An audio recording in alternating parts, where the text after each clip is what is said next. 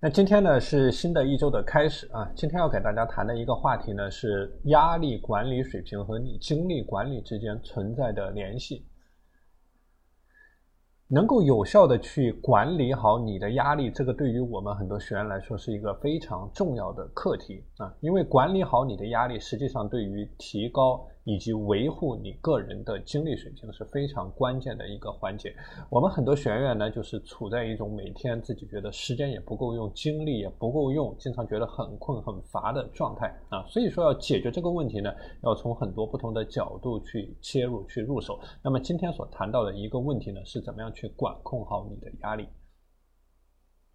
那首先你要理解压力管理对于精力管理的影响啊。过度的这种压力是我们很多学员所存在的问题。那么过度的压力呢，会给你的身心的健康造成很大的负面的影响。像我们有的学员给我反馈到，他自己觉得身体很疲惫，觉得精神很疲惫，实际上就是过度的压力所造成的。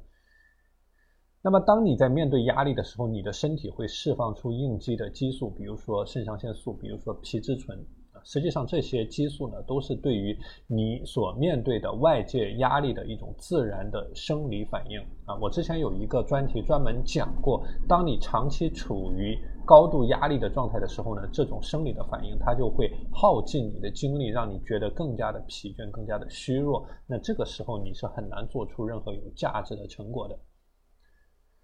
所以，为什么要做好压力管控？它是有助于帮助你保持你的精力，包括管控压力，实际上减轻我刚才所谈到的这种应激激素的释放，有助于保持你的精力。那么，采取一些合理的压力的。应对的技巧，比如说你的放松的技巧，比如说我之前教过大家的呼吸练习啊，比如说合理的运动，比如说你的社交的支持，那么这些具体的动作呢，都是可以对你的压力水平做出一个管控，去提升你整体身心的能量水平的。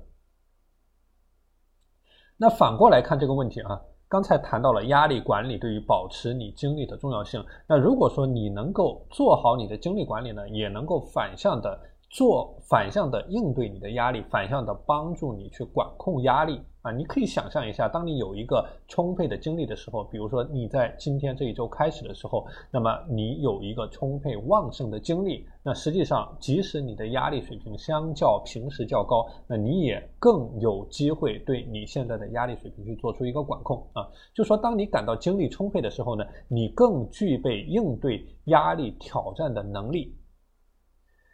那么我在昨天的时候谈到了专注力的话题。实际上，当你处在一种高度充沛的精力状态的时候呢，你整个人容易保持冷静，你更容易集中注意力啊。所以说，精力充沛能够帮助你建立起你的时间管理的弹性来，能够帮助你更好的去适应生活当中的变化和困难和挑战。所以刚才我们从两方面来看了。关于压力管控和关于精力管控两者之间相互作用、相互影响。那么这里要理解的一个话题就是，你怎么样去找到这个平衡点啊？无论是去维持一个良好的精力水平，还是说维持一个可控的压力水平，这个实际上都是要你在日常的时间管理过程当中去进行刻意的训练，去刻意的平衡你的压力以及恢复。这种精力的活动啊，刚才我谈到了过度的压力、过度的工作负荷呢，导致你的疲劳，导致你的倦怠。而我昨天所谈到的这个小休息的策略啊，不知道大家有没有在昨天去践行啊？那么。你的一个好的休息和放松的策略呢，能够帮助你去恢复动力啊。但如果说你没有践行好我昨天所谈到的这些具体的策略，如果说你进行过度的放松，或者说你的放松不足，那相反呢，它会导致你的懒散，导致你缺乏动力啊。所以说，怎么样去寻找你的平衡点？啊，怎么样去寻找你在压力和精力管理的这个平衡点？是你要在今天的践行乃至以后的践行过程当中去刻意训练的一个一个一个点啊，因为这个点对于你去维持精力来说是非常重要的。那最后呢，在去寻找这个平衡点的时候，尝试去建立起积极的生活方式啊。积极的生活方式对于维持你的精力，包括有效的管控你的压力水平是非常有好处的。那像我刚才所谈到的定期的锻炼的计划，比如说你每周三次的锻炼计划，那么均衡饮食，比如说你每周有没有食用超过二十五种不同的食材啊？包括充足的睡眠，有没有每天保持七个小时以上的睡眠？那包括减少这种糖、油脂、盐的这种摄入，在你饮食过程当中，啊，这个对于你的精力水平的调控，包括保持你社交的联系，啊，这些都是一些比较好的、比较积极的生活方式。那么去维护这些自律的习惯，实际上是提升你整体的能量，包括你内心的幸福感啊。